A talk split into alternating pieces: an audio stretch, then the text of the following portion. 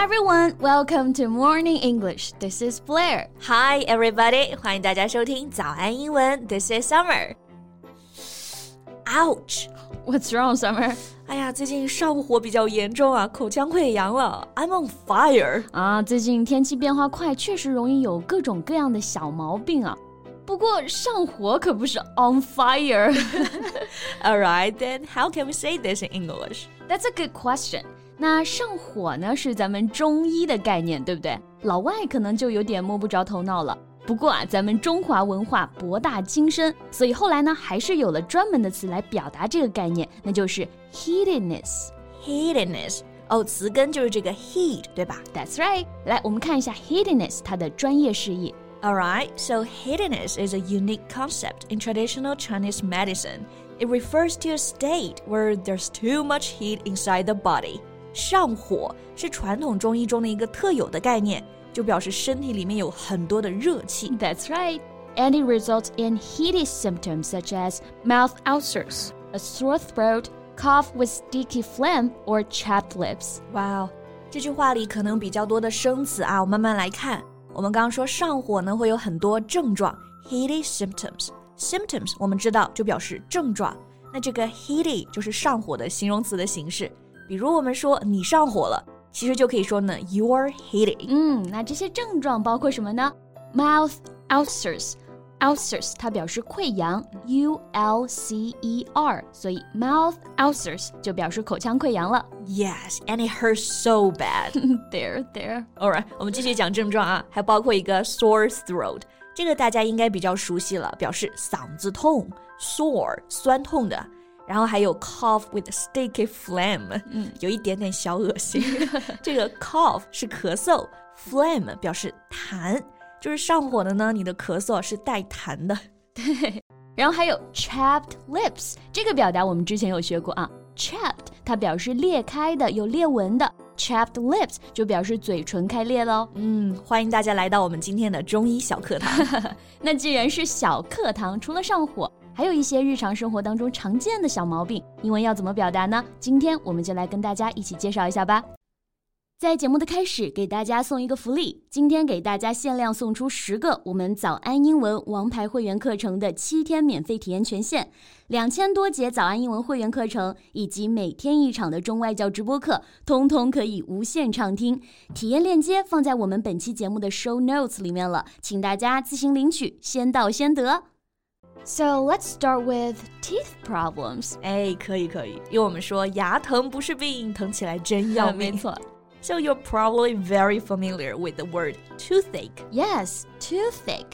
Tooth 牙齿，ache 它表示身体某个部位的疼痛，所以连在一起，toothache 就表示牙疼了。Right. 类似的还有头疼，a headache，肚子疼，stomachache。 That's right. So there are many causes of toothache. Number one is 蛀牙. So mm. how do we say that in English? 这里啊，就用到这个单词 decay. So decay means the process or result of being destroyed by natural causes or by not being cared for. 这个 decay 意思就是腐烂、腐坏。Yes，那蛀牙就是牙齿被腐坏了，tooth decay。读这个单词的时候，大家也要注意啊 ，decay，d e c a y。重音是在第二个音节上，decay. Yes, so for example, you can say sugar is a major agent in dental decay. 糖啊是蛀牙的主要原因，所以收听我们节目的小朋友们要记得爱护牙齿，少吃糖。Yes. 那除了蛀牙，还有一个造成牙疼的原因就是哇，成年人应该都有过经历啊，就是长智齿了。yeah, so how do we say that in English? Okay, it's actually very easy. 智齿的智可不就是智慧吗？嗯，So we can just say wisdom tooth。所以智齿真的就是有智慧的牙齿的意思，对不对？Yeah. So wisdom teeth come through at a more mature age. 因为智齿啊，一般是在人十六岁到二十五岁之间萌出的，这个时候人已经成熟了，很有智慧了。So that's why it's called wisdom tooth. Interesting. 哎，Summer，你拔过智齿吗？Yeah, I've had one wisdom tooth put out. What about you? 我也拔过一颗。It's something that I definitely don't want to go through again. 哎，不过刚刚我们说到拔牙，就用到了动词 pull out。对，这个很形象，pull out 把它拔出来。嗯，除了这个 pull out，还可以用到这个动词 extract。That's right. Extract can be used as a noun and a verb. 那做动词的时候呢，it means to take or pull something out, especially when this needs force or effort，就是用力的取出、拔出。 Yes. So here's an example sentence. My dentist said that my wisdom tooth needs to be extracted. 我的牙医说呢，我的智齿需要拔掉。 That's right. 那上火了，最明显的一个症状就是长痘，对不对？嗯长痘可真的是太讨厌了。 Then how do we say 长痘 in English? That's also easy. 平时我们脸上总会冒出一两个小痘痘，就可以用到 pimple，p i m p l e pimple. For example, I have a pimple on my nose. What should I do? 怎么办，Blair？我的鼻子上长了一颗痘痘。 Yes, pimple. Or we can use the word zit. Z I D，这是更加口语的表示痘痘的说法，和 pimple 呢没有什么很大区别。 So for example, I applied some pimple cream on the big zit on my face. 我在脸上的大痘痘上啊涂了一些牙膏。嗯，那一般来说，青春痘啊，或者是爆发很多的痘痘，还有粉刺，这里的粉刺呢，还有一个单词 acne，a c n e，acne。 Right. So if someone has acne, they have a skin condition which causes a lot of pimples on their face and neck. 就表示粉刺了。 Yeah. So here's another example sentence. She wore no makeup and her face was dotted with acne. 她没有化妆，脸上呢长满了粉刺。那换季的时候，除了说容易上火，最常见的就是容易过敏了，对不对？那这个过敏英文就是 allergy，皮肤过敏 skin allergy。对，大家可能比较熟悉啊，它有个形容词的形式 allergic。Be allergic to something，对什么什么过敏。 Yes, for example, um, my friend Vicky likes cat, but unfortunately she's allergic to them. 我朋友 Vicky 啊，超级喜欢猫，但是她对猫过敏。 Luckily, you're not allergic to them. I'd be devastated if I am allergic to cats. Yeah, I totally get it. 那说到过敏啊，其实过敏有一个很常见的反应和症状，就是起疹子。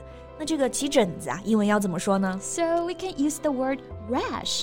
R A S H, rash. So a rash is an area of red spots that appears on your skin when you're ill or have bad reaction to something that you have eaten or touched. That's right. For example, a person who's allergic to peanuts may break out in a rash when he consumes these nuts. 对花生过敏的人呢，吃了这些坚果，可能就会出疹子了。嗯，那说到上火、过敏、换季最容易出现的一个小问题就是着凉，对不对？Then how do we say that in English? 着凉就是感冒，对吧？比较简单啊。So we can simply just say catch cold or catch a chill. Right. For example, how did she ever catch cold in such warm weather? 这样温暖的天气，她怎么会着凉呢？ Don't go out in this weather. You'll catch a chill. 这种天气别出门，你会着凉的。嗯，我们的妈妈也会说多穿点，看你穿这么少，把秋裤穿上，把毛衣穿上。这种冷就是你妈觉得你冷。 So today we've learned different ways to say the slight health issues that everybody may encounter in our daily life. That's right. 如果大家有任何问题呢，欢迎在评论区给我们留言哦。嗯，那我们今天的节目就到这里啦。So thank you so much for listening. This is Blair. This is Summer. See you next time. Bye. 今天的节目就到这里了。如果节目还听得不过瘾的话，也欢迎加入我们的早安英文会员。 成为会员，您就可以无限畅听我们每天一场免费的中外教直播课，以及两千多节原创系统课程了。今天我们限量送出十个七天免费试听权限，试听链接放在我们本期节目的 show notes 里了，请大家自行领取，先到先得。